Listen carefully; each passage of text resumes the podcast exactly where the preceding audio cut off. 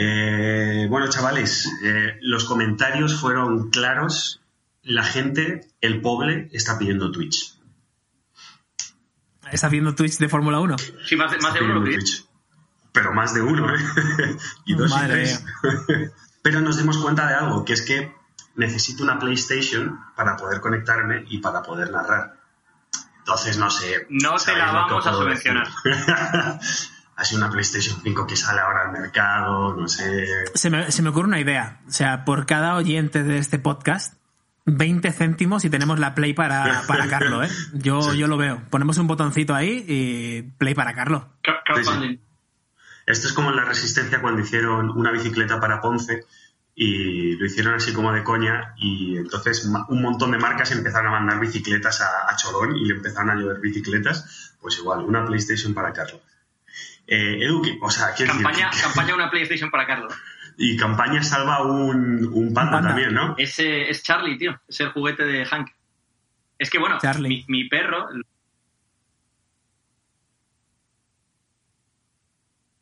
Gran serie. eh, le llamó Hank Moody, pues su juguete, que es este siempre el mismo, es Charlie. Este es, este es Charlie el nuevo y por ahí está Charlie el viejo. Porque este, es- estos lo venden en Ikea. Entonces, cada vez, cuando ya lo revienta el, uno de estos, pues compramos otro Charlie. Este es el Charlie nuevo, el Charlie viejo todavía está por ahí.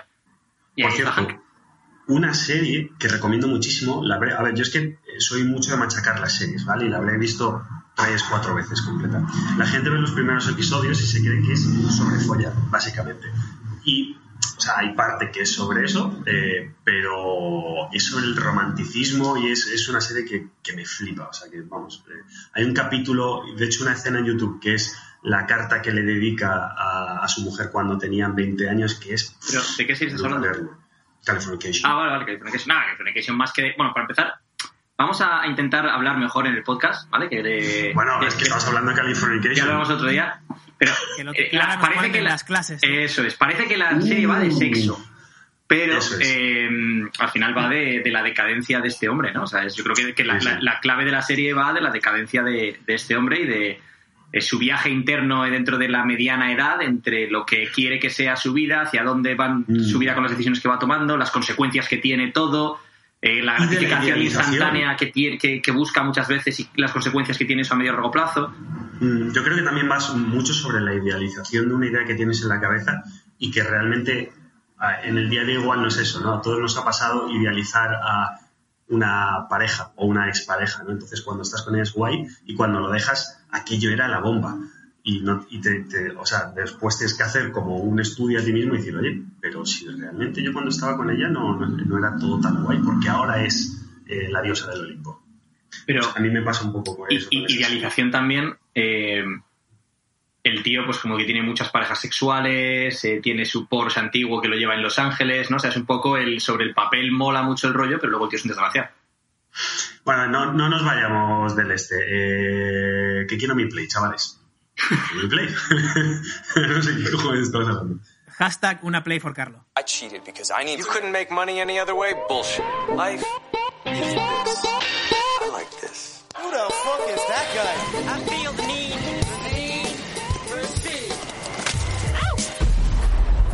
Buenos días, buenas tardes y buenas noches, dependiendo, como siempre, desde cuándo, desde dónde, desde por qué. ¿Desde cuándo? por qué, ¿Cómo ¿Desde que desde cuándo? ¿Desde por qué? Sí, sí. ¿Cómo que desde cuándo? Si nos escuchas desde hace dos semanas, entonces seguro que es buenas es. tardes. Y si nos escuchas desde ayer, buenas noches. Eso es, eso es.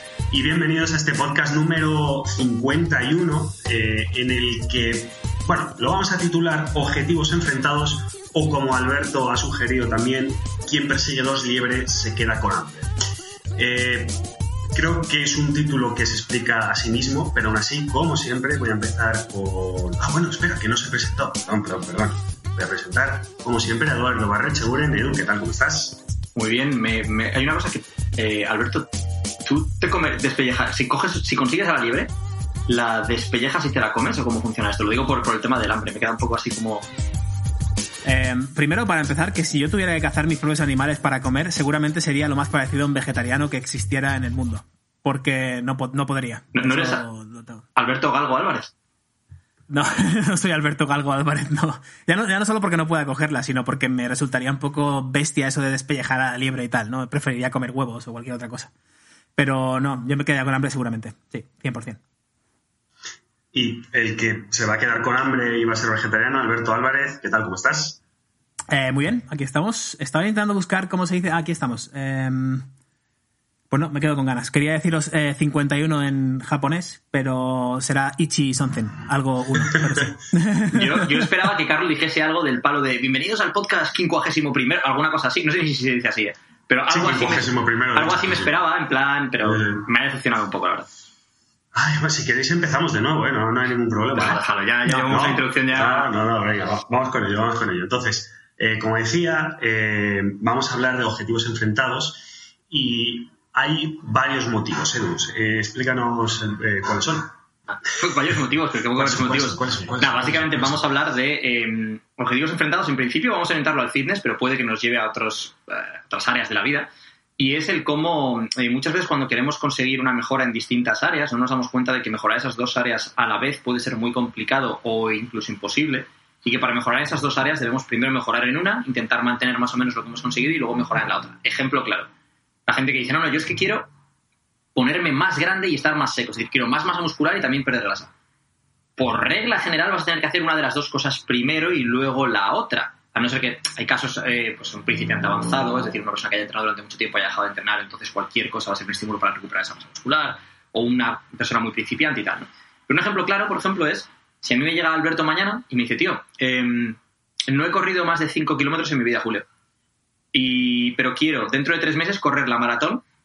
Quiero hacerla en menos de tres horas y además eh, quiero ganar 10 kilos de músculo y levantar 20 kilos más en press banca. Y verme los abdominales, por favor. Quiero tener un buen, un buen cuerpo Claro. también. Y Entonces- volar. Entonces diría, pues Julio, eh, aquí hay que, hay que ver qué es lo que quieres, ¿no? Entonces, eh, ¿puedes llegar a correr dentro de tres meses la maratón y a la vez haber ganado algo de masa muscular? Sí. ¿Puedes llegar a correr la maratón en menos de tres horas? Seguramente no, si no has corrido nunca eso en tu vida. ¿Puedes llegar a además ganar 10 kilos más? No. Entonces hay que decir, ¿puedes llegar a hacer eso en un periodo de los siguientes cinco años? Periodizando bien lo que vas haciendo. Sí, podrías a lo mejor llegar a hacer eso, si tienes el potencial genético para poder llegar a correr en esos tiempos, ¿no? Entonces, eh, habría que ver, por un lado, esa parte de potencial genético es un poco aparte porque tampoco eh, tenemos control sobre ello, pero por otro lado hay que ver si quieres llegar a conseguir X metas en distintas áreas, si la mejor forma de afrontarlo es trabajar en todas esas áreas a la vez o, como hemos hablado otras veces, hacer un push fuerte en una de las áreas mientras intentas mantener la otra, lo que hablábamos muchas veces del diamante FIFA, ¿no? Eso es. Y para empezar, el más, eh, o el que al menos más nos encontramos eh, nosotros en nuestro día a día es un clásico entre los clásicos que es quiero perder grasa y quiero ganar músculo al, mismo tiempo. Cosa que ahora vamos a entrar en ello, pero que en un principio eh, chirría un poco, ¿no, Alberto? El, el tema aquí, yo creo que, y te lo estaba poniendo por el chat, es que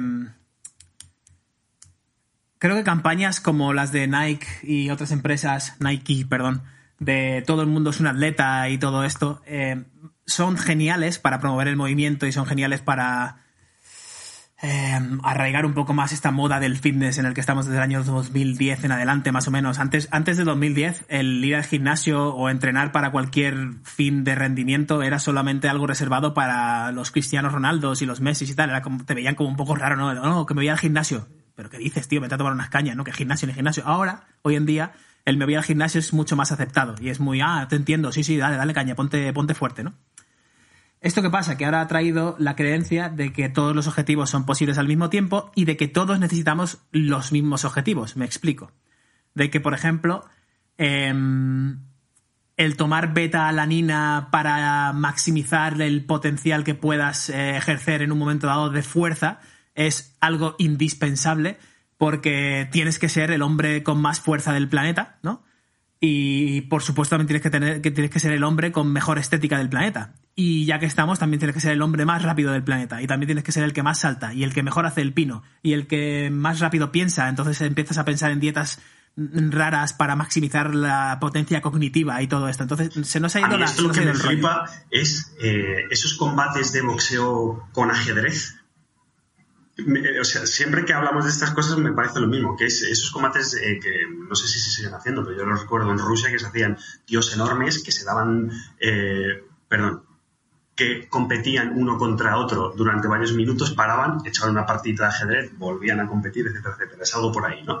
Algo por ahí, algo por ahí. Bueno, es curioso porque el, el boxeo es más ajedrez que darse hostia, yo creo, pero, pero sí, hay, hay una, hay un símil por ahí de eso. Entonces, el tema. Eh, perder grasa, ganar músculo, lo que creo que muchas veces confundimos, y yo he confundido también antes, y seguramente confundiré en algún momento de mi vida en- sobre algún tema parecido, es, sí, se puede perder grasa y ganar masa muscular al mismo tiempo.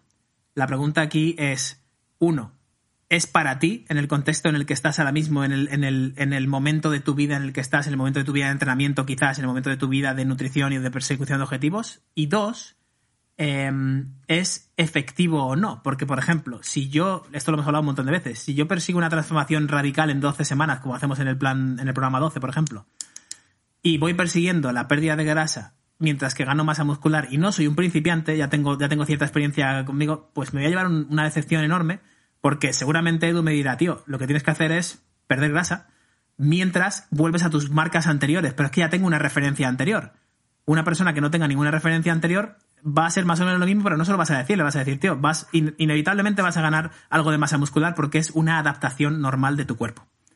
Lo de la pérdida de grasa es que elijas o no perder grasa, que te haga falta o no por salud, o etcétera. Ya empezamos a. Tenemos que definir muy bien qué perseguimos. Edu, eh, con la experiencia que tienes con tus clientes y en general clientes 12 y de cualquier otro sector, ¿vale? Eh, nos hemos encontrado mucho eso de, bueno, ¿y cuál es tu objetivo? Pérdida de grasa, e hipertrofia, y fuerza, y no sé qué, y no sé cuánto.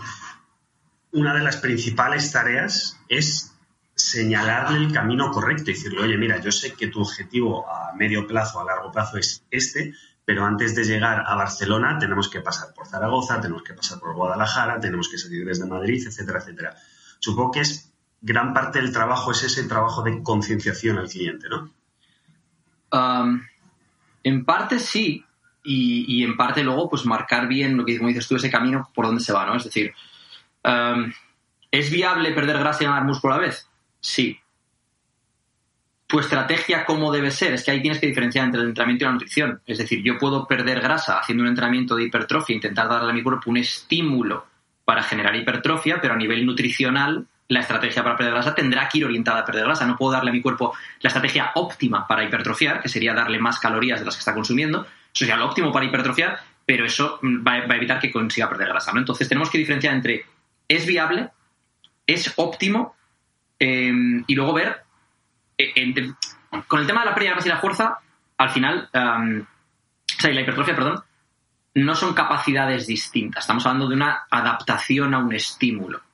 En este caso, por ejemplo, de este estímulo, pues si quieres ganar masa muscular, el estímulo hipertrófico es una adaptación, y si quieres perder grasa, pues al final es una cuestión de eh, déficit calórico, bla, bla, bla.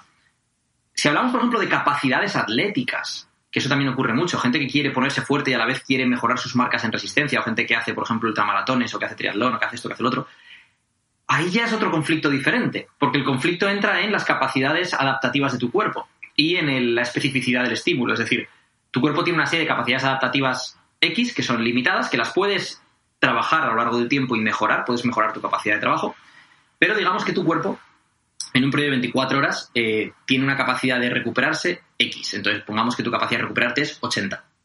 Vale. Al estímulo que sea. Y si yo le doy a mi cuerpo estímulos diferentes, mi cuerpo no sabe a qué adaptarse. Entonces, cuando yo le doy a mi cuerpo estímulos diferentes en una misma sesión, por ejemplo, digamos que yo en una misma sesión intento ganar fuerza y hacer cardio, porque a lo mejor es lo que mejor me cuadra a lo largo del día, al final de esa sesión mi cuerpo está confundido en cuanto a, bueno, pero mm, ¿quiero ganar fuerza o quiero mejorar el cardio? Eso por un lado. Y segundo, a lo mejor le he dado más de lo que puede masticar. Es decir, a lo mejor mm, esos 80 que tengo de recuperación y le he dado un estímulo por valor de 120. Entonces no es capaz de recuperarse y, la adaptación no va a ser positiva. Luego pueden llegar lesiones y demás, ¿no? Entonces, tenemos que diferenciar entre qué adaptación tengo, y eso se puede trabajar a lo largo del tiempo. Por ejemplo, si eres un principiante, si eres un principiante, tu objetivo al principio es conseguir hacer los patrones de movimiento de forma adecuada. Simplemente con eso vas a ganar fuerza e hipertrofia. Decir, va a haber una, una, eh, mayor coordinación neuromuscular, va a haber una mejor coordinación intramuscular e intermuscular. Es decir, vas a ser capaz de activar más fibras, de activarlas en, en el orden adecuado, de, de, eh, por ejemplo, si quiero hacer un press de banca que no sea solo pecho, que los eh, dorsales estabilicen la barra, que el tríceps actúe como tiene que actuar, que el bíceps haga parte del trabajo que tiene que hacer, etcétera, etcétera, ¿no? Y luego tienes em, que tener en cuenta que esa capacidad de trabajo se trabaja a lo largo del tiempo. Una persona que es principiante llega, hace dos series y le duele el brazo una semana. Pero una persona que ya lleva tiempo entrenando es capaz de entrenar con más frecuencia, más volumen, etcétera, etcétera. Entonces, lo primero que tiene que hacer una persona que no está adaptada al entreno es trabajar el entrenamiento como si fuera una, una habilidad, como el que aprende un deporte, aprende a levantar correctamente, mucho, el tempo, por ejemplo, es una cosa que ayuda mucho aquí, ejecuta correctamente, haz las cosas bien y vamos a mejorar esa capacidad de trabajo. Si eres un principiante, la idea no es que llegues al fallo, es que no, no estoy buscando que llegues al fallo, lo que estoy buscando es que aprendas a levantar adecuadamente y que desarrolles suficiente capacidad de trabajo para en un futuro, cuando sea necesario, podamos empezar a forzar la máquina, cuando tus capacidades adaptativas y de recuperación sean mayores. Para eso hay algo que es fundamental en esto, que es confiar en el proceso y confiar que detrás de la persona que te esté entrenando seas tú mismo, si eres principiante igual no es lo más recomendable, o sea un entrenador, sepas lo mismo, que de Madrid a Barcelona hay que pasar por diferentes etapas y que no podemos ir quemando etapas y saltándonosla porque al final no vamos a llegar a ningún sitio. Algo que comentaba antes Alberto, que es aprender a diferenciar entre lo óptimo y lo necesario, ¿no?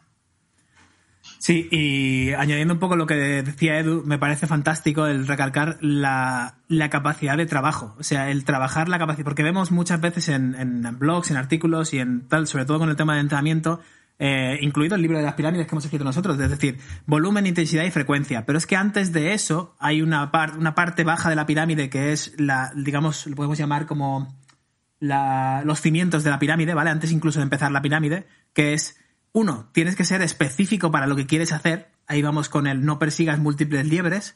Dos, tiene que ser algo que disfrutes. Me da igual que eh, Polikin o, yo que sé, el Strength Sensei, quien sea, diga que, mm, bueno, que es el mismo, de hecho, eh, eh, ¿cómo se llama el otro? Ripeto, diga que la sentadilla frontal es lo mejor para no sé qué, porque si no te gusta hacer la sentadilla frontal, no te mueves bien, no sabes ejecutarla de buena manera, a lo mejor un leg press es, es, lo mejor para ti en ese momento, en ese punto de tu vida, con el objetivo que tienes en mente. Y tres, la capacidad de trabajo. O sea, si no, sabes, si no consigues entrenar a tu cuerpo para, para me mejorar la capacidad de trabajo, ya sea cardiovascular, neuronal y de, y de tus joints y de tus, y de tus articulaciones, en cuanto empieces a aumentar el volumen, que es a lo que, la gente empieza, empieza directamente en el volumen, en la intensidad, la frecuencia, en cuanto empieza a trabajar dos veces, por ejemplo, el dorsal, con incrementando el volumen con una intensidad de 8 sobre 10, por ejemplo, me saco los números del, del culo, es mucho más probable que te quemes, que no puedas descansar bien y que te, te, termines rompiendo. Entonces, la, la, mejor progresión, por ejemplo, en un entrenamiento es no lesionarte. El primer punto es no te lesiones si quieres seguir progresando, porque si te lesionas vas a estar fuera dos semanas. Entonces, confundir.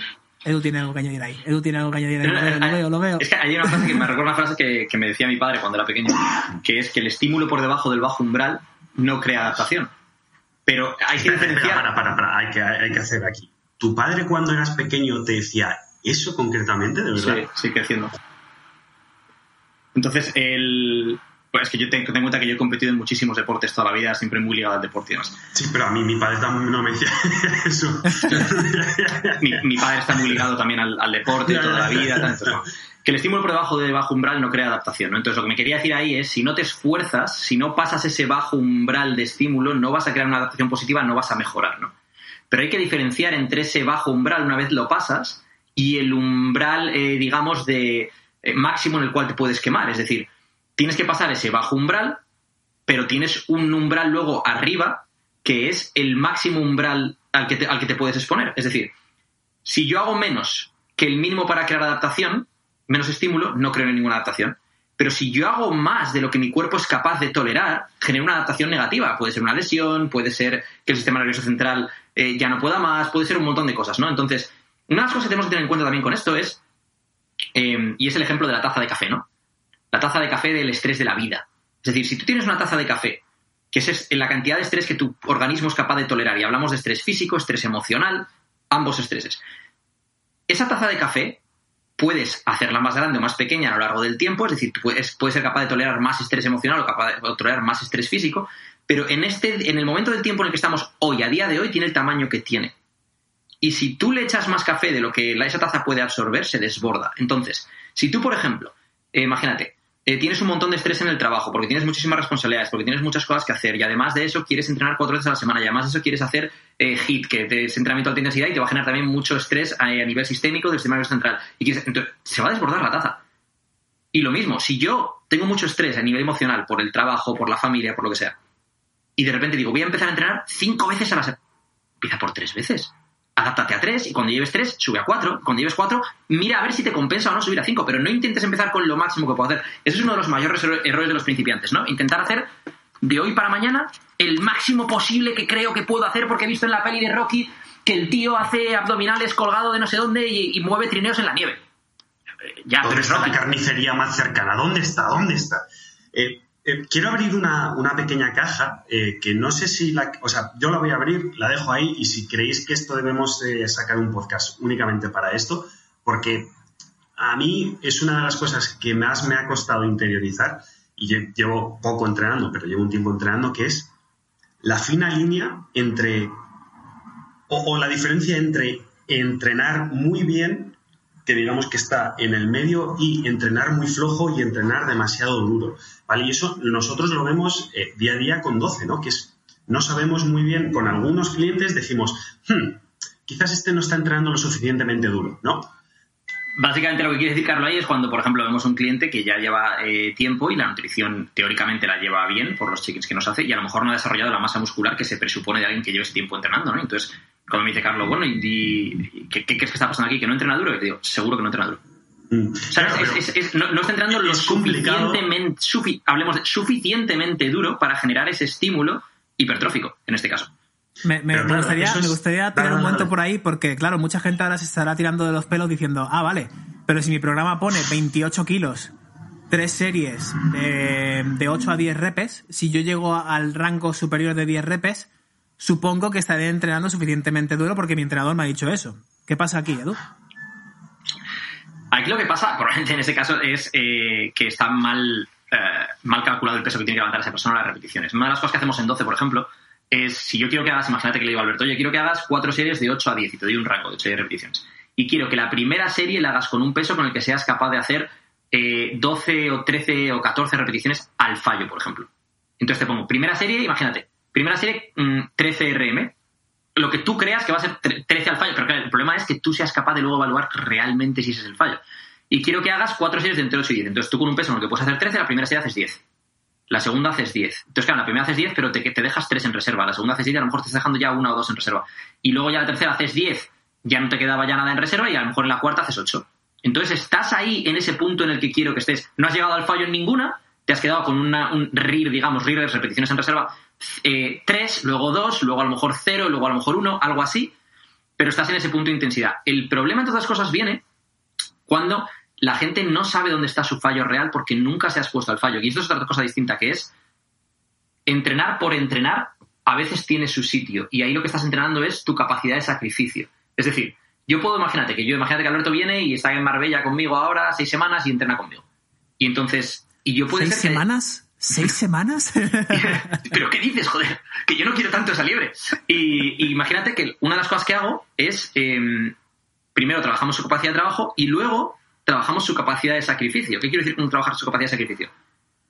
Si yo un día haciendo, por ejemplo, estamos haciendo, imagínate, sentadilla péndulo, porque tiene que ser un ejercicio en el cual sea seguro ir al fallo. Es decir, y me estoy yendo por otra rama ahora mismo, pero quiero hacer una, una- una pequeña inciso aquí. No todos los ejercicios son seguros para ir al fallo. Y, hay muchas veces que vas a ir al fallo y vas a llegar al fallo no por el músculo objetivo, sino por falta de estabilidad, falta de transferencia de fuerza, falta de técnica, muchas cosas. ¿no? Un, fallo en sentadillas, en back squats, no va a ser por los cuádriceps.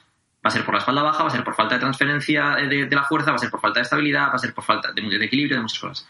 Sin embargo, un fallo en extensiones de cuádriceps, esos son tus cuádriceps. O sea, eso- ahí, ahí no hay más historia. Estás anclado a la máquina, es una sola articulación la que se mueve, o sea, distintas cosas, ¿no? Entonces, si yo quiero con Alberto, por ejemplo, ver, y podría ser la sentadilla péndulo, algún ejercicio que sea seguro, que esté anclado y tal. O, por ejemplo, un press de banca con mancuernas, puedo intentar a lo mejor llevarlo más al fallo que lo que haría con barra por el simple hecho de que las mancuernas luego las puedo soltar, es decir, no, no voy a tener el peligro de quedarme con la barra.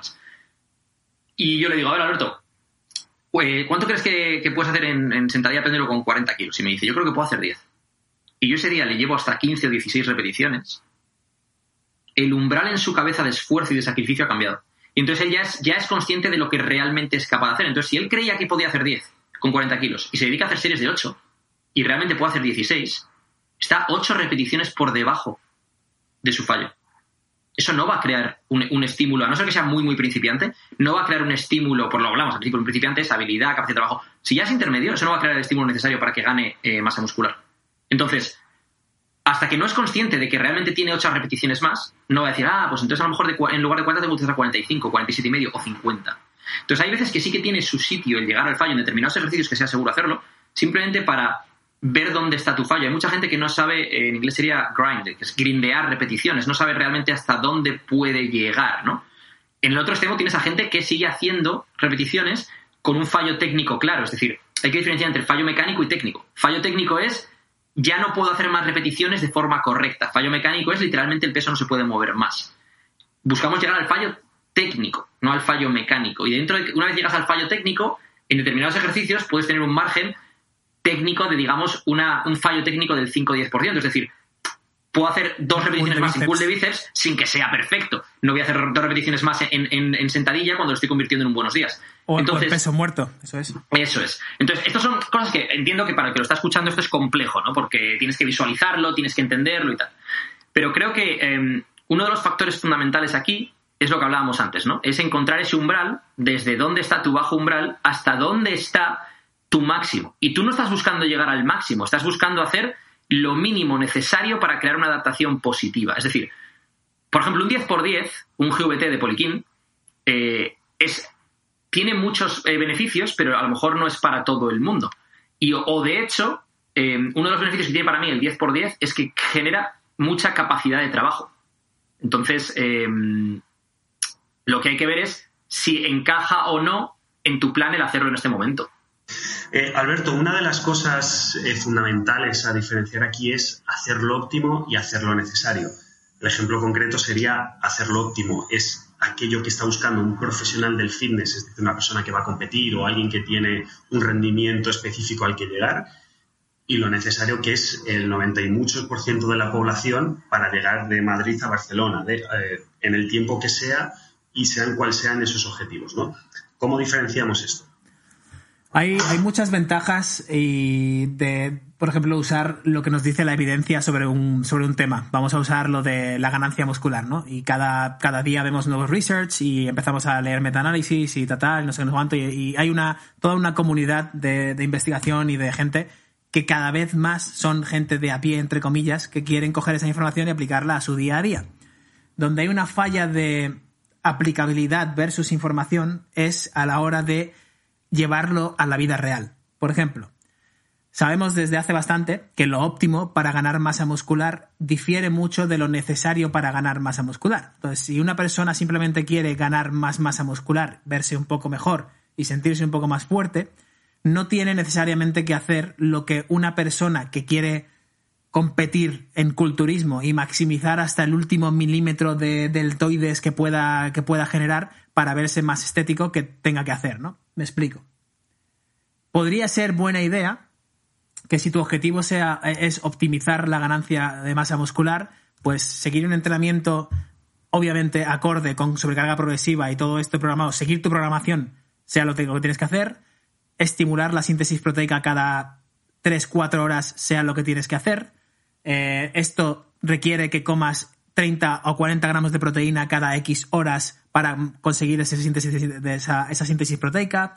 Eh, obviamente tienes que llegar a tu proteína diaria, tienes que estar en un pequeño surplus, eh, superávit calórico, todas estas cosas, ¿no? Eso es lo que sabemos más o menos que si alguien quiere optimizar la ganancia de masa muscular, estaría bien que hiciera. Incluimos ahí, pues, por ejemplo, la creatina, la beta-alanina, incluso algún BCA o no, que a lo mejor marginalmente te da un 0,01% de ventaja intraentreno, ta, ta, ta, todo esto, vale.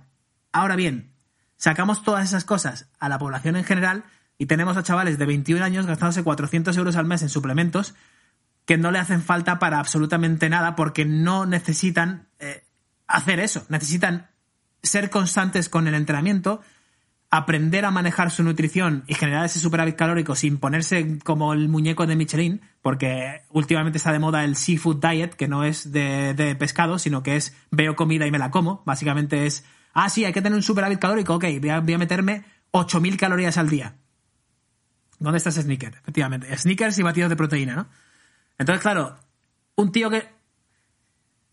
un tío que está haciendo un- una dieta de sneakers, batidos de proteína y sentadillas hasta que vomita, eh, que esté buscando información de que si tiene que tomar también proteína cada tres horas y BCAAs intraentreno, no sé qué, no sé cuánto, me parece absolutamente absurdo, ¿no? Y, y esto le aplica al 99,9% de la población. Que supongo que eso os habrá pasado mogollón, ¿no? Eh, cuando veis a un colega, ¿no? O una persona cercana que empieza a hacer eh, que empieza a hacer fitness y os empieza a decir, sí, porque he leído que, y además he leído que, pero tú no haces esto. pero tú-". Y hay hay veces que te quedas con cara de, pero, por- estás hablando de jugar en la NBA cuando has aprendido a botar un balón ayer. ¿Dónde Por- estás? Por ejemplo, te dicen, no, es que he leído, voy a tomar betalanina para que me ayude con la resistencia a largo plazo en el entreno sostenido, porque, mm, claro, en mi sentadilla seguramente me, ayudará mi sentadilla a aguantar más, más repes constantes. Y tú, ¿pero cuánto haces en sentadilla? 20 kilos. ¿Qué coño haces pensando en betalanina, tío? Fuck yeah. Nail the basics. Nail the basics. Um, sí, al final eh, me puesto aquí unas notas respecto a lo que estaba diciendo Alberto, que es, pues, que es necesario, que es viable, que es óptimo, hay distintas vías, y luego otra nota que es principiante intermedio de Oran Yates o Arnold. ¿no? Entonces, ¿qué quiero decir con esto? Em, muchas veces para un principiante lo que es necesario es lo que es óptimo. Y eso es lo que la gente no entiende. Lo óptimo es no. Si tú estás empezando, lo óptimo simplemente es que tengas suficiente frecuencia de entreno, que tengas un plan que esté más o menos bien estructurado, con patrones de movimiento adecuados, que encajen contigo, que te centres en mejorar la ejecución de los ejercicios lo máximo posible y que vayas poco a poco subiendo el peso que va a ocurrir de forma natural. Es decir, es que si, cuando eres principiante vas a subir el peso sí o sí. Un intermedio tiene que mirar otras, otras variables también, ¿no? Ya tienes que fijarte más eh, en dónde están tus déficits de fuerza. Por ejemplo, con un, principiante buscas el, balance estructural el principio, con un intermedio puedes mirar dónde está tu déficit de fuerza. A lo mejor imagínate, dices, no, es que mi press de banca hago no sé cuánto para mi propio peso, pero ¿por qué no puedo hacer más? Y a lo mejor, pues, a lo mejor te falta masa muscular, o a lo mejor tienes que ganar fuerza en el tríceps en concreto, o a lo mejor, o sea, ya son cosas concretas. Eh, ya son rangos de, de repeticiones concretos para distintas metas, es decir, no es lo mismo trabajar a rangos de 5 repeticiones que a rangos de 8 que a rangos de 12. Y luego ya tienes a gente, pues eh, Arnold o Dorian Yates o, o, Phil Heath o lo que sea, ¿no? Y ya cuando llegas a esos niveles, que es el, lo que hablamos, ¿no? El maximizar hasta dónde tienes el deltoides, ta, ta, ta. Es que hay muchas formas de llegar hasta esos niveles, que es lo que la gente también no se da cuenta. Es en plan, no hay un camino escrito mmm, y me da igual lo que diga la ciencia o no diga la ciencia. La ciencia al final es, es, sacar conclusiones de estudios, ¿no? Dorian Yates llegó a ser Dorian Yates haciendo un entreno low volume tipo, tipo Mike Menzer. Es decir, Dorian Yates hacía una serie de calentamiento, una serie de aproximación relativamente fuerte y luego una serie al fallo con, descendentes, con, de, con descanso pausa y con de todo a morir. Arnold hacía una, una cantidad inhumana de volumen y nunca ponía esa cantidad de peso. Su forma de entrenar era completamente distinta. Ambos llegaron a ser Mister Olimpia. Entonces, eh, esto es como.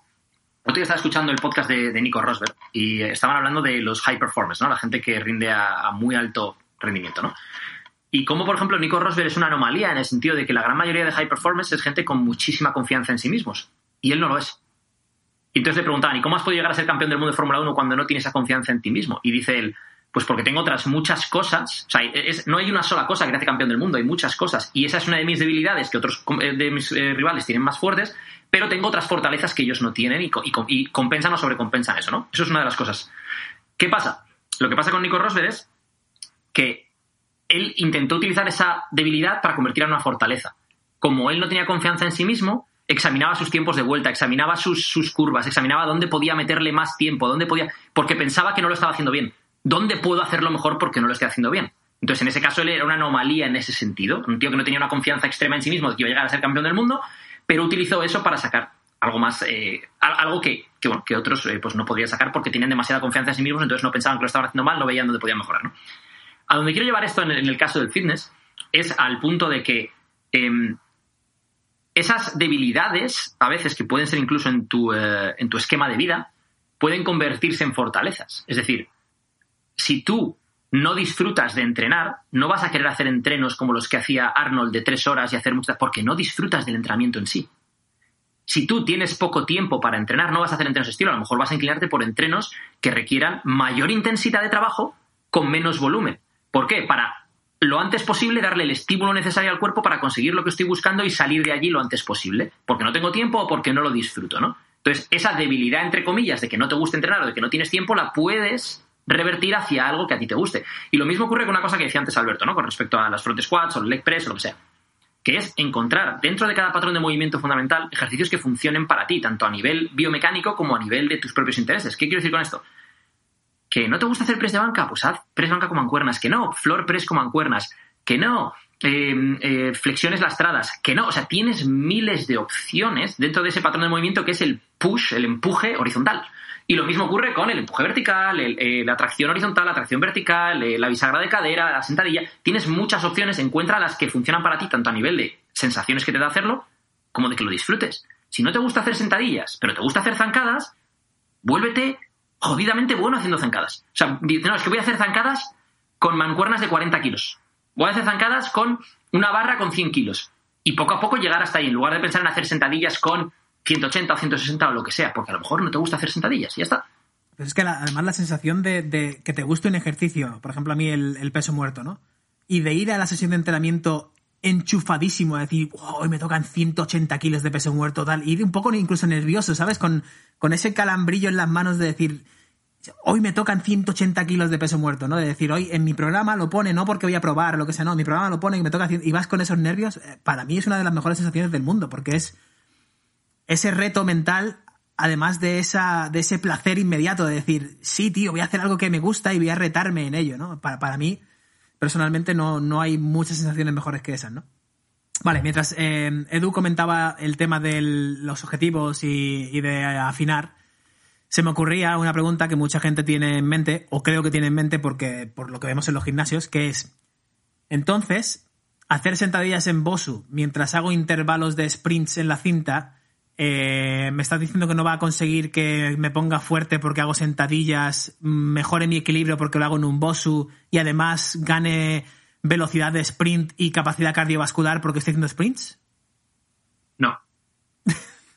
Por- Eh, Al Por- final por- es un tema de, de especificidad del estímulo, especificidad de la adaptación, ¿no? Es lo mismo. O sea, y es- eso es confundir a tu cuerpo. Porque, por cierto, me hace mucha gracia la gente que dice, no, yo cambio de entreno cada semana porque intento confundir al músculo. Aquí lo único confundido eres tú, amigo. Pero mm, el tema de, de lo de, de los estímulos, ¿no? Al final es, tú tienes que dar a tu cuerpo un estímulo específico para volverte bueno en eso que, en eso que estás haciendo. Para que tu cuerpo eh, diga, vale, o sea, esto es lo que, en lo que queremos mejorar, ¿no? Por ejemplo, imagínate que Carlos en sus entrenos de tenis coge y le da mm, dos, dos derechas y luego dice, espera, espera, espera, que me voy a ir a hacer flexiones y vuelvo y sigo. ¿Pero qué haces? No, no, o sea, céntrate en lo que estamos haciendo ahora, que es darle, darle al drive.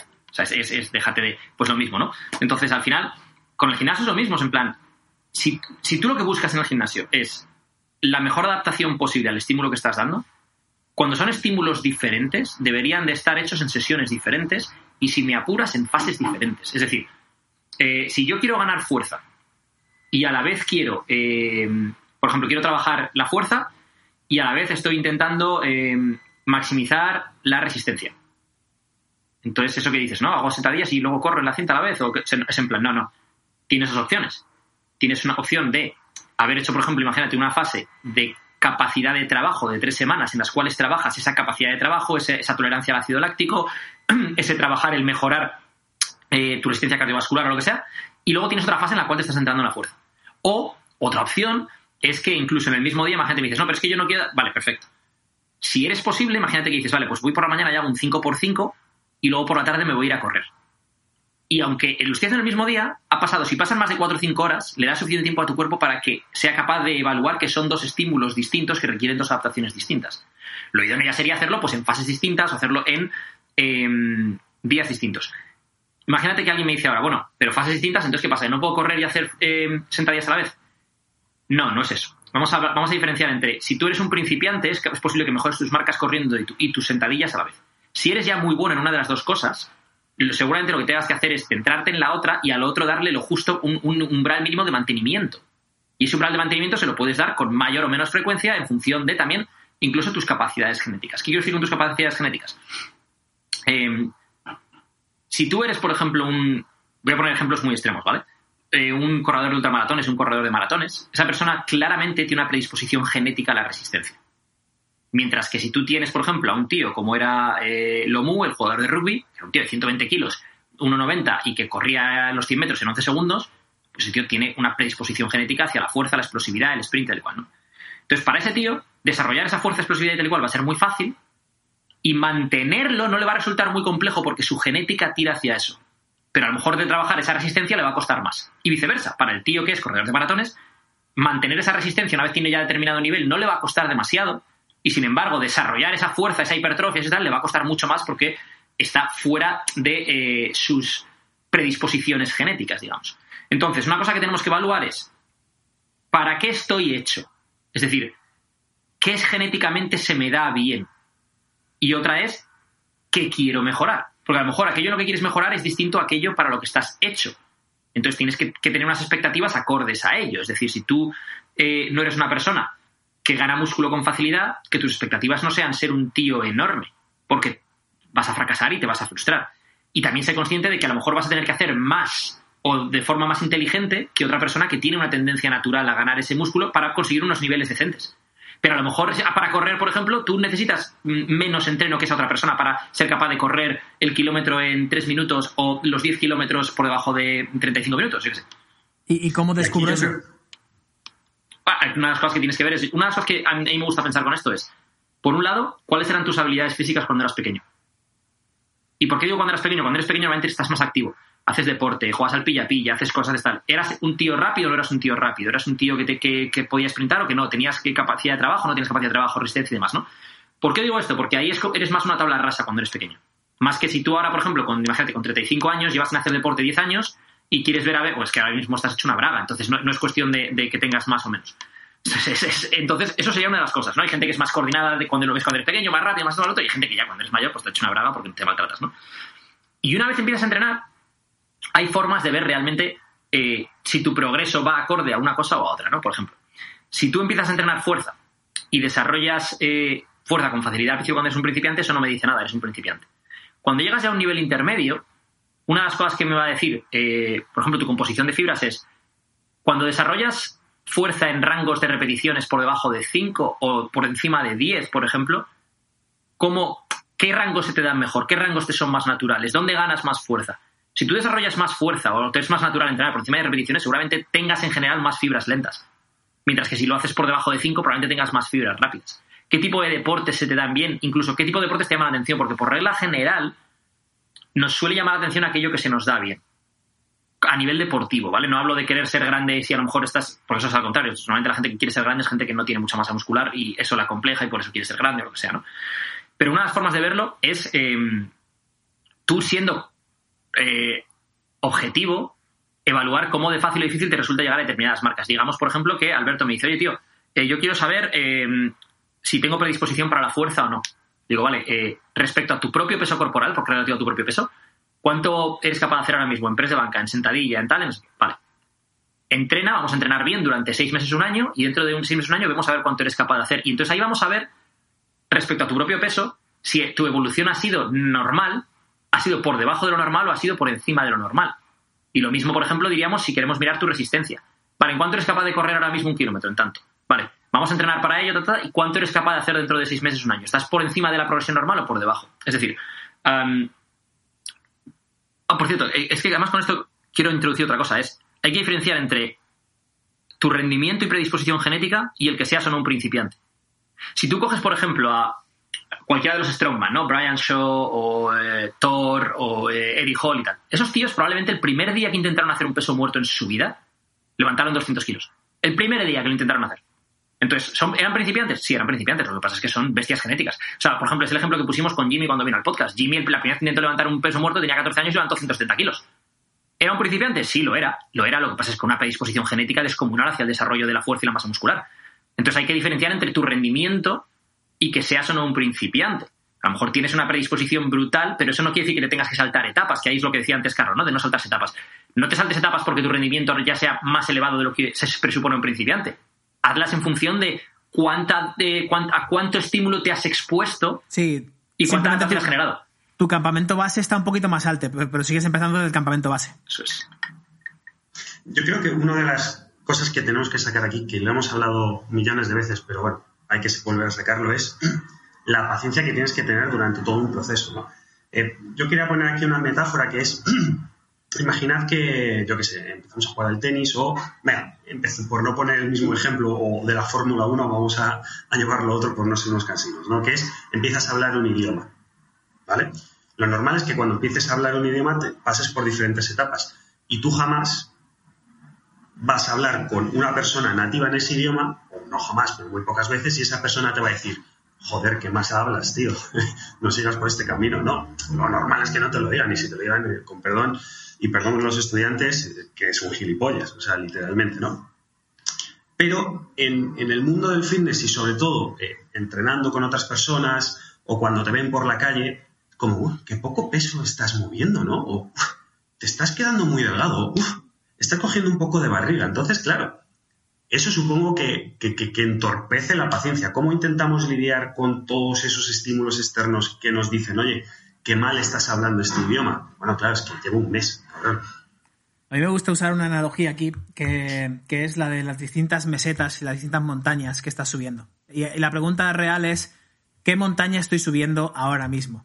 Si lo llevamos al entrenamiento, pues quizás la montaña de la hipertrofia. No, mira, es que ahora estoy buscando hipertrofia. Entonces, lo otro está en meseta, lo otro estoy en mantenimiento. No estoy en declive, no, no dejo de a lo mejor pasear o incluso correr o lo que sea para mantener un poco esa salud cardiovascular, pero estoy centrado al 100% en mi Everest ahora mismo es la hipertrofia. Lo demás está en meseta y, y como decía Edu, y lo puedo hacer en diversos días siempre y cuando vaya viendo cuál es mi capacidad y mi tolerancia para poderme recuperar de ese estímulo del Everest, ¿vale? Para, y para que el otro no sufra, porque claro, si mi meseta supone, digamos, andar 10 kilómetros al día para mantenerme, pero de repente, como estoy enf- enfocado tanto en la hipertrofia, empiezo a andar 8, 7, 6, 5, 4 kilómetros al día, mi cuerpo se va a empezar a acostumbrar a eso, con lo cual esa, ese progreso que ya tenía antes ya empieza a entrar en declive. El cuerpo, como hemos dicho siempre, quiere mantenerse como está. Entonces, si, si no puede recuperarse de un estímulo, si le das otro más, va a empezar a decir, vale, pues no te dejo dormir, te voy a dar hambre, lo que ya sabemos, ¿no? Todo- Todas esas, esas em, señales de alerta de que la taza de café está demasiado llena de, estrés. Entonces, una vez definimos estas, estas montañas, si tú dices, estoy subiendo ahora mismo la montaña de mm, aprender un idioma y esto se lleva tres horas de mi día y me causa estrés porque, claro, tengo que hablar con un japonés eh, a, través de Italki online y no sé, no sé cuánto, a lo mejor el entrenamiento no puede ser otra montaña. Ya tienes todo el pico de estrés y de estímulo que tu cuerpo a nivel neuronal puede soportar en ese momento. Con lo cual, para que tú puedas dormir eh, entre 7 y 8 horas al día, para que puedas comer lo que tienes que comer, para que tengas las relaciones que tienes que tener y para que estés concentrado, quizás lo único que tienes que hacer es aprender ese idioma y ir paso a paso por ahí. Entonces no te frustres porque alguien te venga y te diga, jo, tío, es que antes dibujabas muy bien y ahora, bueno, sí, haces lo mismo de siempre, pero no te veo innovar. Y dices, ya, tío, normal que no estoy innovando, estoy aprendiendo japonés. Eh, al final, este tema es. eh, yo quiero to- tocar dos cosas, ¿no? Respecto al. Volviendo, o sea, quiero volver primero a lo, que decía Carlos, de lo de eh, si levantas poco peso alguien te lo dice, o esto o lo otro. Y luego ya podemos entrar a lo mejor en lo de las distintas habilidades, las mesetas y las montañas y otras analogías que hemos utilizado para hablar de esto en el, pasado y tal, ¿no? Entonces, con el tema de lo del poco peso y tal, eh, hay una cosa que es, es como lo que hemos hablado antes de las sentadillas o las zancadas, ¿no? Es en plan, imagínate que alguien dice, oye Alberto, eh, voy a evaluar cómo de fuerte estás, cuánto haces en press de banca, eh, sentadillas y, y- y peso muerto. Entonces tú me podrías contestar en plan, pues no lo sé porque no trabajo esos ejercicios porque no soy powerlifter. ¿No? Y a lo mejor yo te digo en plan, eh, ¿cómo de fuerte estás, tío? Dime, dime tu press de banca, dime tus, dominadas. Y me dices el número que sea. Y, yo te digo, pues tío, eres un mierda. Y tú me dices en plan, ah, pues vente, a lo mejor eres, esca- eres escalador. Me dice, vente, vente a escalar conmigo, vamos a ver quién está fuerte y quién no está fuerte. Y a lo mejor tú tienes una barbaridad de fuerza en los dedos, en las manos, en, a lo que te has adaptado, una adaptación específica a algo que has hecho. O sea, tenemos a pensar en, no sé quién es un bestia, y un bestia es un tío grande, fuerte, tal, no sé qué. Bueno, pero es que, es que una bestia es Nadal, que ha ganado 20 Grand Slams eh, y ha ganado 13 Roland Garros, y, el tío, pues, seguirá jugando dentro de 10 años ganando al hijo de Federer. O sea, quiero decir, o sea, al final hay que diferenciar entre lo que eh, la industria, en el caso del fitness, o lo que el público general define como lo que es estar fuerte o lo que es estar no sé qué, y tu propia definición de eso en base a lo que tú quieres. Es que Cristiano Ronaldo está muy fuerte para lo que él quiere, que es jugar al fútbol. Entonces él no quiere estar como un culturista, no, no, no, no busca eso. Entonces, lo primero que tienes que definir, eh, el oyente que esté en su casa, que quiera conseguir lo que sea, es ¿cuál es tu meta específica? ¿Tú qué quieres? ¿Estar fuerte para, por ejemplo, quieres estar fuerte para verte muy bien en la playa, con lo cual también quieres estar seco? ¿O quieres estar fuerte para verte bien con un traje o con una camisa o con un tal y a lo mejor puedes estar menos seco pero un poco más grande y así estás más cómodo con, con cómo estás? ¿Quieres estar fuerte para jugar un deporte en concreto? ¿Qué tipo de fuerza necesitas para ese, para ese deporte en concreto? Por ejemplo, si Carlos juega al tenis no necesita hacer un cool de bíceps de cojones, necesita tener mucha fuerza rotacional, que es que es distinto. Y, y- y es lo que le va a generar a lo mejor que le pegue más fuerte. Es como el que juega al golf. El que juega al golf no quiere un, un brazo grande, quiere mucha fuerza de rotación, quiere, quiere un core muy fuerte, ¿no? Entonces yo creo que una de las partes sería eso, ¿no? Medir para ti a título personal esas montañas de las que hablaba Alberto, ¿cuáles son? No cuáles son las montañas que la gente dice que. No es la montaña de la sentadilla, ni la del press de banca, ni la del peso muerto, ni la, ni la de... Es cuáles son tus propias montañas en base a tus propios objetivos. Y a lo mejor en el caso de Alberto dice, pues mira, tío, eh, mi propia montaña en cuanto a entrenamiento de pierna es, eh, por ejemplo, las zancadas, no es las sentadillas, perfecto. Y en cuanto a entrenamiento de, empuje, eh, de empuje horizontal, eh, yo el objetivo que me estoy poniendo ahora es eh, a ver cuántas flexiones soy capaz de hacer al fallo. Adelante, perfecto. O sea, quiero decir, hay distintas cosas, ¿no? ¿Es eso lo óptimo para ganar masa muscular? Eso es lo que sería debatible. Pero tú estás buscando lo óptimo o estás buscando lo que mejor encaja para tus metas concretas, lo que sea. Eh, Yo, por ejemplo, en mi caso personal, ahora mismo con el boxeo, mis entrenamientos son diferentes a como eran antes en base a que, eh, pues si no llego, pues llego tieso y no me puedo mover bien. O en base a eh, el impacto que tiene el boxeo en mis articulaciones, en mis codos, muñecas y hombros y lo que soy capaz de hacer el día antes, el mismo día o el día después. Tengo que tener en cuenta otras variables. Ya no es en aislamiento voy a entrenar y ya está. ¿no? Entonces, eh, al final, yo creo que a la hora de definir esas, esas montañas, lo que tienes que buscar es cómo cada una de esas montañas interactúa con otras para tu objetivo concreto, que eso es lo que, como lo hemos llamado otras veces, eh, Carlos, El diamante. el diamante FIFA. Claro, o sea, todas esas montañas están unidas entre sí. Si tú desarrollas más hipertrofia, seguramente vayas a ser peor a nivel cardiovascular, porque por cada kilo de más que tu cuerpo tiene, tu rendimiento de, de VO2 max va a disminuir. ¿no, no ves a corredores de maratón? Te hablo de, al más, al más eh, alto nivel de 90 kilos. Son tíos de 60 y tantos kilos, 60 kilos. Igual que no ves, por ejemplo, eh, a Strongman. Y no hablo de powerlifters porque powerlifters va por pesos, va por categorías de peso. Strongman. Son tíos de 180 kilos. No ves a tíos de ni siquiera de, de 100 ni de 120. Son tíos de 180 kilos. Porque cuanto más grandes son, más mueven. nada graciados, por otro lado. Claro. Pero, Y luego, Mm. por ejemplo, hay otra cosa que me parece muy interesante que lo escuché otro día en el podcast de, de Nico Rosberg. que Últimamente estoy escuchando mucho el podcast de, de Nico Rosberg. eh, y hablaban de la diferencia, por ejemplo, entre un Messi y un Ronaldo, ¿no? Entonces, hay un debate sobre quién es el mejor jugador de fútbol del mundo. Y a nivel de carrera deportiva, mm, tiene una carrera deportiva similar. De hecho, probablemente tenga más títulos Ronaldo que Messi. Messi es talento, es magia, es agilidad, es. Cristiano Ronaldo es como la máquina perfecta, ¿no? Es- Entonces, en Messi tienes como el Rocky, ¿no? El, el- el- corazón, la garra, tal, no sé qué, entre comillas, ¿no? Y en, y Cristiano Ronaldo tienes el, Iván Drago, ¿no? Que parece que, parece que En el caso de, Cristiano Ronaldo creo que tiene más corazón que Messi, personalmente creo, porque creo que se esfuerza más y creo que, eso, que, su ética de trabajo es mayor, ¿no? Pero Messi tiene un- una magia innata, ha nacido para eso, que, que él no tiene, ¿no? Y habría gente que diría, eh, ¿quién es mejor de los dos? Habrá gente que te diga que, no, es que Messi es mejor. Bueno, es que depende de cómo lo quieras evaluar. Cristiano le pega con las dos piernas, le pega de cabeza, corre más, hace más. Vale. Messi tiene más agilidad, se va mejor de la gente en, determinadas situaciones, es más vertical. O sea, quiero decir, ahí, ¿cómo mides eso? Es igual que en el baloncesto, ¿no? Los típicos debates de Jordan, Kobe, no sé quién, tal y cual. Bueno, Jordan es Jordan en todas las cosas porque llegó primero, ¿no? De- Dentro, dentro de ese tipo de jugador. Kobe Bryant es Kobe Bryant y LeBron James, por ejemplo, de- de- de- de- dependiendo de las estadísticas que estemos mirando, tendrá mejores estadísticas que ellos sobre el papel. ¿Y, cómo defines? No, pero es que LeBron ha perdido no sé cuántas finales. Sí, pero ¿y cuántas ha jugado? ¿Y cuántas veces le han elegido para el All-Star? O sea, es, es- es que son, son jugadores que están al máximo nivel con características muy distintas. Yo esto entiendo que es un debate precioso y es un debate que tienes con tus colegas y es un debate periodístico que hay que tener porque, bueno, es algo bonito, pero yo empezaría el debate, desarrollaría el debate y en la conclusión final sería, vale, pero ¿para qué estamos haciendo esta comparativa? Es decir, ok, comparémoslos, pongamos todos los datos, que quede este artículo sexy, pero después, oye, que es que no hay que compararlos. Ese es mi punto de vista. No, pero es que también hay dos cosas aquí que, van de la mano un poco con lo que ha dicho Edu. Uno, busca más ser útil que tener razón. O sea, tener razón no aporta absolutamente nada si, si la conclusión a la que llegamos no es de utilidad. O sea, si por mucho que tú saques ahora aquí un análisis de que Michael Jordan tiene no sé cuántos tiros y el average y no sé qué, no sé cuánto y los datos, y por estadística tú tengas razón de que según tu baremo, que de nuevo es el tuyo, que acabas de poner, que la estadística dice que Jordan es mejor que LeBron James porque tú has creado ese baremo, ni Jordan ni LeBron lo han creado. Aquí tendríamos que irnos a preguntarle a Jordan y a LeBron y decirle, oye Jordan, ¿para ti qué es ser el mejor? Oh, no, pues para mí es esto, esto y esto. LeBron, ¿para ti qué es ser el mejor? Para mí es esto, esto y esto. Entonces te sientas y dices, hostia, pues si Jordan me ha dicho que para, para él ser el mejor es ser un ejemplo para sus hijos, eh, que cada aficionado se vaya con una sonrisa del pabellón y yo qué sé, y meter un triple por partido, sacan las estadísticas y dices, Jordan es el mejor. Te vas al LeBron, haces así y dices, pero es que LeBron también lo es. Joder, es que se puede ser el mejor sin ser el mejor, ¿sabes? No tiene por qué. Esto es lo típico de los juegos de estatus. No tiene por qué haber el mejor y que uno pierda y el otro gane, ¿no? Pueden ser los dos el mejor porque cada uno tiene un objetivo distinto y juega y vive para un, para un motivo o por un motivo distinto.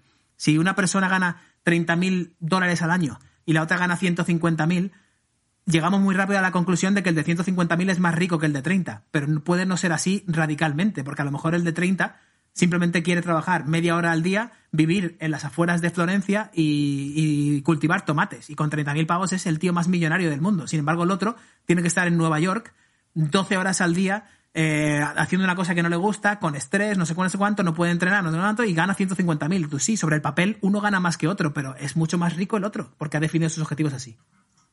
Y sobre esto recomendamos, vaya, ¿qué os vamos a recomendar? Pues sí, efectivamente, los dos podcasts y el tercero que va a venir, que hablamos sobre las cuatro divisas que determinan tu calidad de vida, etcétera, etcétera. Hizos Podcast número 48 y Hizos Podcast número 50. Edu, sé que tienes algo en el tintero, cuéntanos. Sí, en, línea con lo que está diciendo Alberto, es define qué es lo que es tu mejor versión y no te compares con otros y sé consciente de eh, tu mejor versión tiene que ser algo realista con tus capacidades y, con tus metas, ambas cosas, ¿no? Es decir, eh, si Cristiano quisiera jugar como Messi, Cristiano nunca hubiera sido Cristiano. Y si Messi quisiera jugar como Cristiano, Messi nunca hubiera sido eh, Messi. Es decir, tienen capacidades distintas. Es decir, es como intentar comparar a Xavi Hernández con Cristiano con Messi. Otra forma de jugar completamente distinta, ¿no? Entonces, y, y- y era un, un mago, un genio. Desarrolló sus capacidades al máximo para mejorar su juego al máximo, ¿no? Entonces, creo que eh, con el tema del gimnasio, lo que hay que ver es, primero, ¿cuáles son tus metas? Vale, pues mi meta es, yo quiero ganar masa muscular, porque claro, la gente es, yo quiero ganar masa muscular, fuerza, agilidad, resistencia. Sí, bueno, claro. Sí, y, y la capa de Superman también. Y, y un lifting facial, por favor. Claro. Entonces, es, primero, ¿cuáles son tus metas? A largo plazo, a medio plazo, a corto plazo, ¿vale? ¿Son realistas en esos plazos, largo plazo, medio plazo y corto plazo? ¿Cómo diseño un plan que me lleve a cada una de ellas? Imagínate, mi meta a largo plazo es pesar 5 kilos más y estar más seco que ahora. Vale, eso a largo plazo es realista, a corto plazo no. ¿Qué vas a hacer a corto plazo? Pues tengo un porcentaje de grasa corporal de tanto, imagínate, el 20%, vale, pues lo primero que tienes que hacer entonces es perder grasa. Tengo un porcentaje de grasa corporal del 10, vale, pues entonces podemos empezar por ganar masa muscular. Eh, también quiero, una vez llegue a eso, quiero mejorar mi resistencia cardiovascular, porque no quiero ser el típico que se cansa subiendo una, una- Bueno, vale, pues vamos a llegar primero a eso y luego ya nos centramos en tu, en tu resistencia cardiovascular. O podemos tra- trabajar esa resistencia cardiovascular cuando estemos en una fase de pérdida de grasa, porque esas dos metas sí pueden ir juntas, mientras que a lo mejor la de ganar masa muscular o maximizar la ganancia muscular no va de la mano de eso. ¿no? Lo que hablamos de las montañas, las mesetas, el diamante. Entonces, eh, mi recomendación desde aquí es, coge un papel y un boli, a lo mejor un café también, y escribe ¿Cuáles son tus metas a largo plazo? Y pongamos como largo plazo dos años. ¿Cuáles son tus metas a medio plazo? Y ponte como medio plazo un periodo de tres a seis meses. ¿Cuáles son tus metas a corto plazo? Y a corto plazo es ¿qué vas a hacer esta semana? Esta que viene, esta que entra. Vale, pues imagínate, a largo plazo mi meta es quiero ganar tanta masa muscular. Vale. Flecha. Pregunta. ¿Es realista? Sí. Ok, check. No. Vuelve a hacerte la, vu- vuelve, vuelve a, a poner otra meta distinta que sea realista. Vale. A medio plazo. Mi meta a medio plazo es no sé qué. Lo mismo. ¿Es realista? Sí. Vale. Si es que no, pues lo mismo. Vuelve a revaluarla. ¿Es realista? Sí. ¿Encaja con mi meta a largo plazo? No. Revalúa. Sí. Manténla. A corto plazo. ¿Cuál es mi meta a corto plazo? Y tu meta a corto plazo tiene que ser sobre el proceso. Si la meta, por ejemplo, imagínate, de Alberto de Carlo, a tres o seis meses, es perder grasa, la meta a corto plazo esta semana es el proceso. ¿Qué, ¿Cuál es el proceso? Vale, no vayas a hacer la compra con hambre, compra X comida en lugar de esta otra, eh, prepárate, prioriza tus entrenos y- o, el tiempo que tienes para pasear en el día a día esta semana. Es decir, tu meta a corto plazo tiene que ser cómo soy capaz de, que, de crear un proceso que me permita llegar a esa meta a medio plazo. Te pones una meta a corto plazo de ese proceso. Imagínate que Carlos dice, vale, voy a andar todos los días una hora, voy a entrenar cuatro veces por semana una hora, voy a comer no sé qué, voy a tal. Pasa la primera semana, ¿has sido capaz de hacerlo? Sí, perfecto, seguimos por ahí. No, ¿qué es lo que no has sido capaz de hacer y que podemos reducir y todavía mantenernos en el, mínimo estímulo que queremos para conseguir lo que queremos conseguir? Pues mira, no he sido capaz de ir a entrenar al gimnasio cuatro veces, pero sí soy capaz de andar todos los días una hora y sí soy capaz de comer así. Vale, si entrenases tres veces en vez de cuatro, ¿podrías seguirlo? Sí, sí, podría seguirlo. Vale, pues ese ajuste. Y vete ajustando. Para, para esto que acabas de mencionar, perdona Carlos que te corto un segundo, eh, ya que estamos recomendando episodios anteriores, el 33 y el 35, para el tema del pequeño, del corto plazo, la que hablamos de pequeñas victorias, eh, esencialmente, te pueden, yo creo que te pueden ayudar bastante. Yo lo que os quería proponer es, eh, igual que hemos hecho eh, podcast de ejercicios prácticos sobre determinadas temáticas, ¿qué os parece si hacemos un ejercicio práctico que hable sobre objetivos, mesetas, diamantes, etcétera, etcétera, y cómo en cada caso, no cada caso porque son infinitos, pero en los casos más comunes que nos encontramos lo desarrollamos con calma, una horita, una horita, ¿eh? 59 minutos. Y tengo las muñecas rusas de, de Edu de Tailandia, las, ori- las originales. Las originales. The Originals. ¿Qué os parece? Me parece guay esa idea y creo que la podemos eh, combinar en el podcast 51 con eh, ejercicio práctico sobre las cuatro divisas, porque creo que, que esto va de la mano de las cuatro divisas, ¿no? Como decía antes Carlos. Entonces, creo que el, el episodio 51 podría ser 52. ejercicio práctico. 50, ah, es verdad. 52 segundo, es que por ahí es por donde me pierdo. Que por eso me he perdido. Eh, en el 52 lo que podemos hablar es de el ejercicio práctico de cuáles son tus cuatro divisas, cuáles son esas metas a largo plazo, a medio plazo y a corto plazo, y dentro de esas divisas, cómo encaja eso con tu diamante y tus montañas, ¿no? Por ejemplo, imagínate que dices, pues eh, mi meta para dentro de dos años es ganar X más dinero, tener X más tiempo y tener no sé qué, ¿vale? Y para dentro de seis meses es no sé qué, ¿vale? Y el proceso ahora es esto, ¿vale? Y ahora eso cómo encaja con que quieres ponerte más fuerte. O eso cómo encaja con que quieres... O sea, vamos a hablar de tu meta de dinero, estatus, salud y tiempo y cómo encajar eso con tus metas más bajándolas a la tierra, de más fuerte o comprarme no sé qué coche o mm, vivir en no sé dónde. Alright. Pues. Espérate, espérate, espérate. Sí, está sonando esto, así que eso significa que nos empezamos a ir, porque normalmente. O sea, yo empiezo a despedirnos, después pasan unos tres minutos de cierre y ya después cerramos. A ver, a ver qué tal hoy. Alberto Álvarez, muchísimas gracias. Gracias a vosotros, chicos. Un placer, como siempre. Eduardo Barrecheguren, Edu. Gracias, chicos. ¡Oh! ¡Qué limpieza! ¡Qué, oh, qué efectividad! ¡Qué gusto, chicos! Nos vemos en la siguiente. ¡Hasta luego! Hasta luego.